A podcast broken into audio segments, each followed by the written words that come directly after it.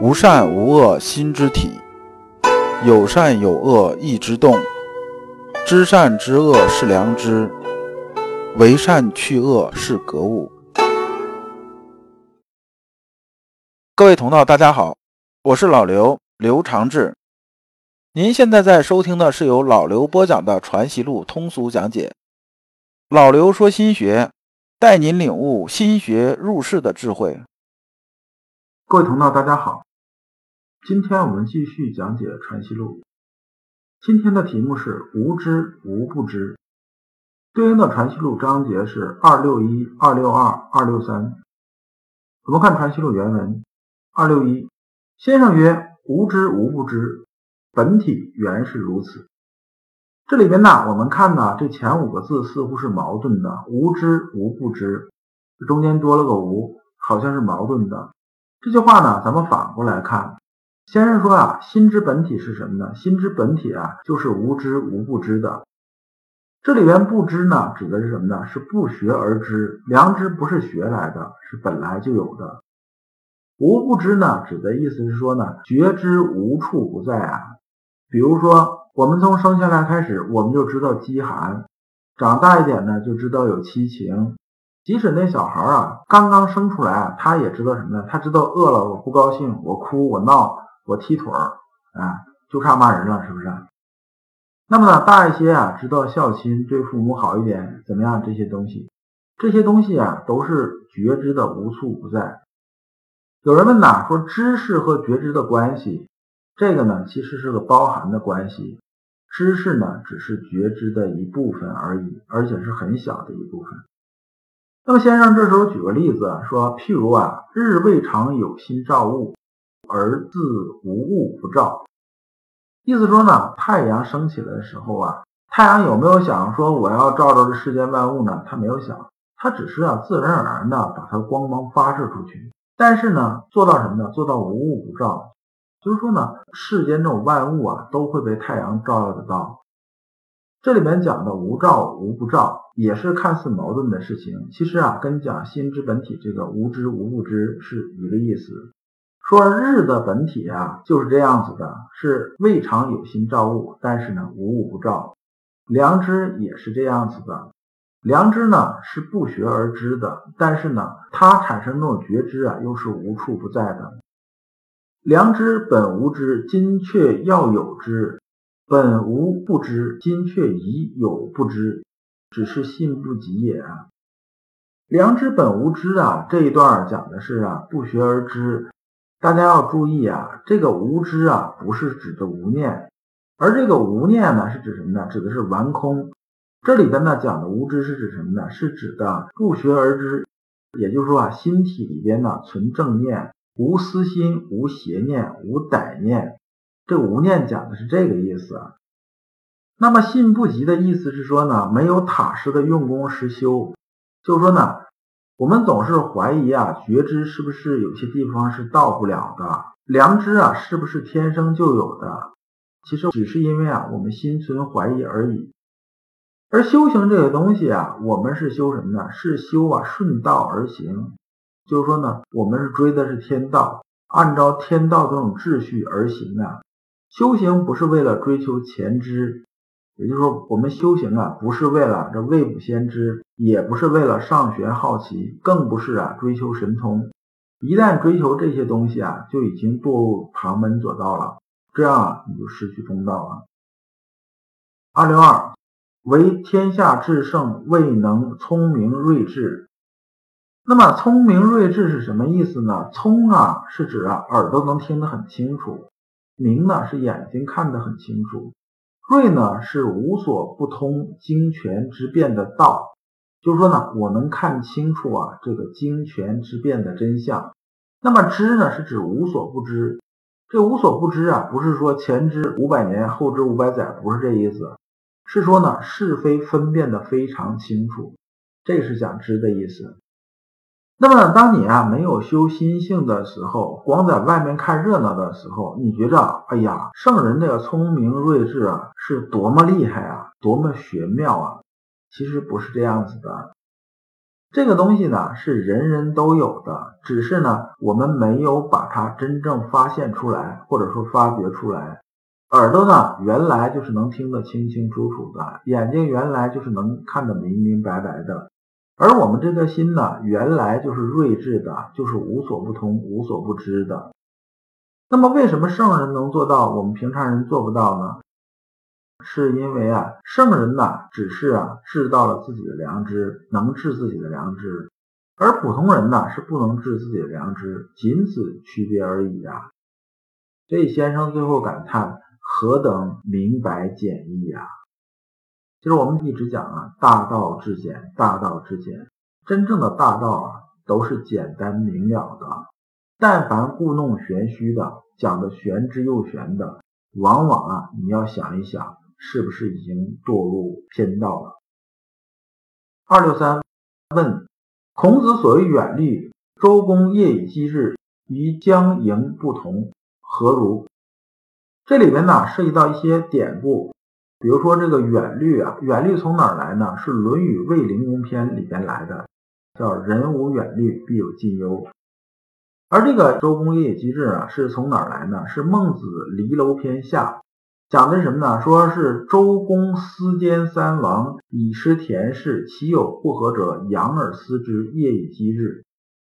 大概这意思是说呢，说周公啊，这时候他辅佐他侄子成王执政啊，这成王年纪小啊，他但凡做事情的时候啊，都在想啊，夏商周三王啊，就这个三个圣人呢，他们用贤德来治理国家，如果碰到这个事情，他们该怎么做？然后呢，白天如果是没有想清楚呢，那晚上就继续想。一旦有正确答案之后啊，就是我想好了怎么做了，那我就在这坐着等着天亮，天亮了马上就去实施。讲的是这个意思，这就是周公夜以继日。那么将迎啊，讲的是什么呢？咱用白话说，将呢就是送，迎呢就是迎接的意思。那么讲的就是什么？讲的是过去心和未来心。这里面呢，关于江营啊，也有个典故。这典故是从哪儿来呢？是从知北由来。原文呢是说啊，颜渊问乎仲尼曰：“回常闻诸夫子曰，吾有所降，吾有所迎。回敢问其由。”仲尼曰：“古之人外化而内不化，今之人内化而外不化。于物化者，一不化者也。安化安不化？”安于之相迷，必于之莫多。这大家听着又像听天书一样，听不懂啊。那么他讲的什么意思呢？是说啊，颜渊呢问孔子说啊，我听呢，老师你说呀，没有所送走的，也没有所迎来的。那么你既然呢是无所将，无所迎啊，就是没有送走的，也没有迎来的，那我就斗胆问一句，这个逍遥游讲的究竟是个啥意思？逍遥游啊，原来是从哪儿来呢？就是庄子写过一篇逍遥游，他其实讲的什么呢？讲到啊，我们呢中国人讲的自由和西方人讲的自由是不一样的。你看西方人现在讲这自由，基本上就一什么感觉呢？就是这个什么呢？就是这个猴子啊，在笼子里头关的时间太久了，突然今天锁头断了，这猴子从笼子里边出来了，那我就要撒欢打滚啊！我想怎么样怎么样就怎么样，就是干的都是这种事情。所以呢，他们搞来搞去，搞什么那个争取啊平等权利啊，哎，搞什么性自由啊，这搞这些事儿。但是我们儒家一直崇尚的自由，讲的是什么呢？讲的是说呢，我们身子是入世的，但是我们的自由是精神层面那种自由。所以呢，讲的是我们精神可以扶摇直上九万里啊，会当击水三千里，讲的是这个意思。就是我可以啊，天地之间纵横啊。这就是我们讲这种自由，所以孔子说啊，关于逍遥游啊，怎么说呢？说古人呐，行为是顺遂外物，而内心不为所动。意思说，古代人呐，在修这些东西的时候，他是怎么样子呢？说你不管外物怎么变呢，我身子是随着外物在变的，但是呢，我内心呢，始终是保持良知，顺应天道，我是不变的。现在人不一样，现在人呢是什么呢？是外表似乎是不变化的，行为似乎都不太动了，但是内心呢始终是在犹疑的，他内心已经不定了。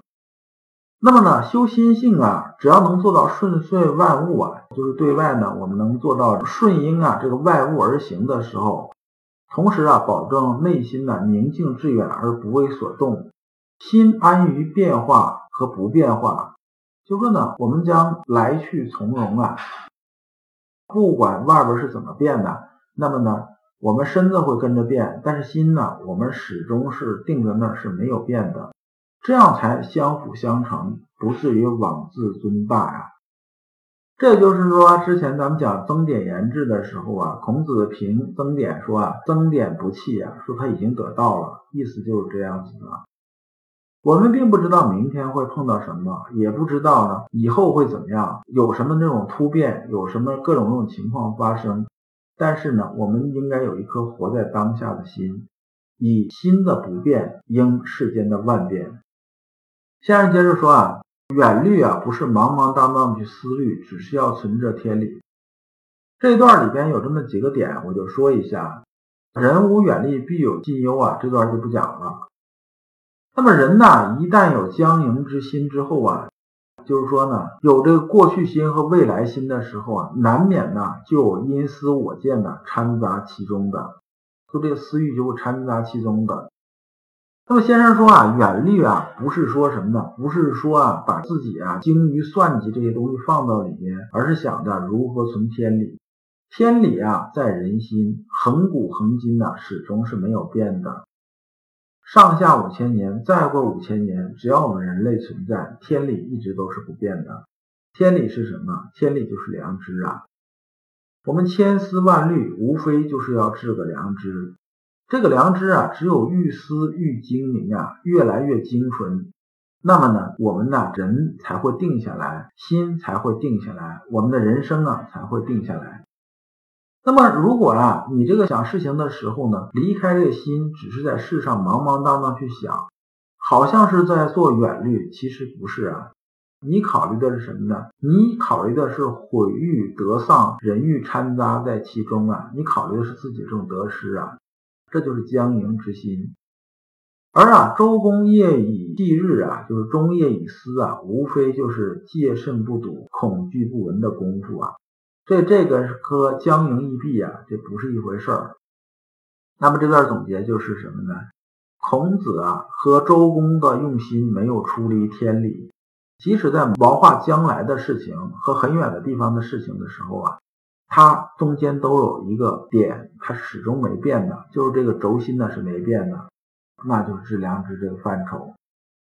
反过来呢，如果你把你的心中所思所虑都放在眼下手边的具体事物，那就没有遵循天理而不着边际的思考，依然是僵营之心呐。僵营之心其实就是个对自己的得失之心，一有这个东西啊，我们就偏了。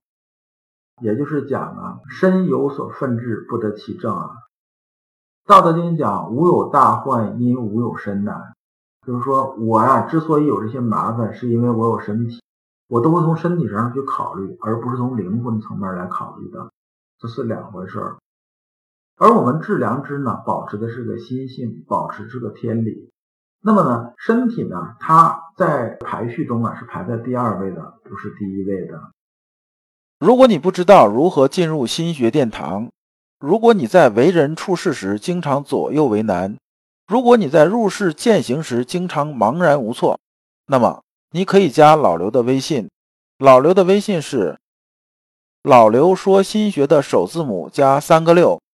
老刘为你答疑解惑，带你趟过晦涩的暗河，到达智慧的彼岸。这讲啊，我们就讲完了。下一讲我们讲克己复礼。感谢主君。